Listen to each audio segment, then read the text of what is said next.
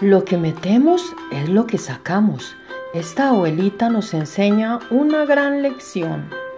Y de pronto, luego de tomar una foto, la abuela se volteó hacia mí, orgullosamente sacó su celular y me mostró su galería de fotos y con orgullo exclamó, tengo 42 mil fotos y casi todas son de mis nietos. Es increíble lo que nuestra galería de fotos puede decir sobre nosotros.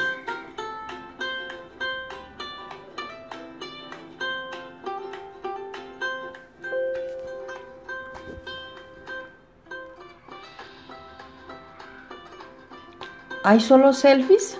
¿Hay solo fotos de clientes o proveedores? ¿Hay solo fotos de mascotas o de amigos? ¿Hay solo fotos de... Póngale nombre. Servimos o usamos a nuestras fotos.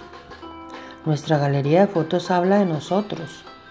Es increíble también lo que nuestra cuenta bancaria y tarjetas de crédito también puede decir de nosotros. ¿En qué gastamos nuestro dinero? ¿Cuáles son los gastos recurrentes? Si somos indisciplinados y si nos endeudamos con nuestra tarjeta de crédito. ¿Qué cosas nos llevaron a punto siendo verdaderamente objetivos con la situación?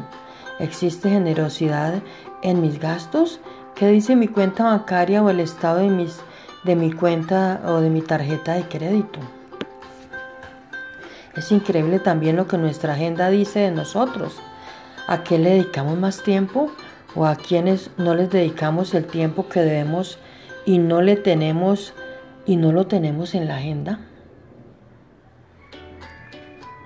La semana pasada me reuní con, con alguien y me decía, yo vivo para lo que está en mi agenda. Por eso, lo primero que va en ella es mi familia, mi salud física y mi salud espiritual.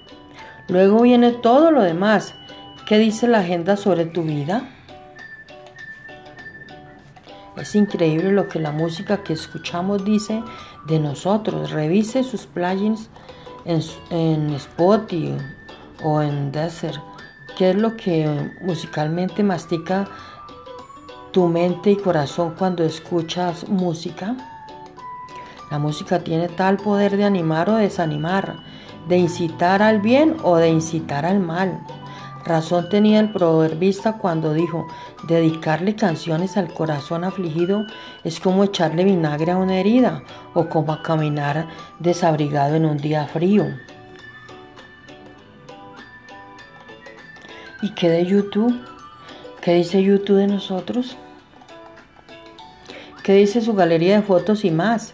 Tómese un tiempo para revisar su galería de fotos, su estado de cuenta bancaria, su estado de la tarjeta de crédito, crédito, su agenda, su música, sus videos y cuánta más, información, cuánta más información que le permita definir el estado de su vida. Luego pregúntese, ¿qué debo hacer diferente? Porque lo que atesoro es para lo que vivo y lo que atesoro en el corazón es lo que saco del mismo. No se engañen. De Dios nadie se burla. Cada uno cosecha lo que siembra. El que siembra para agradar a su naturaleza pecaminosa, de esa misma naturaleza cosechará destrucción. El que siembra para agradar al Espíritu del Espíritu cosechará vida eterna. No nos cansemos de hacer el bien, porque a su debido tiempo cosecharemos si no nos damos por vencidos.